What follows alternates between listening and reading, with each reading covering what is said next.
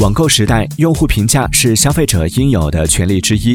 近日，就有媒体刊文指出，任何商品都很难做到十全十美，客观的差评反而能够帮助商家进行改进。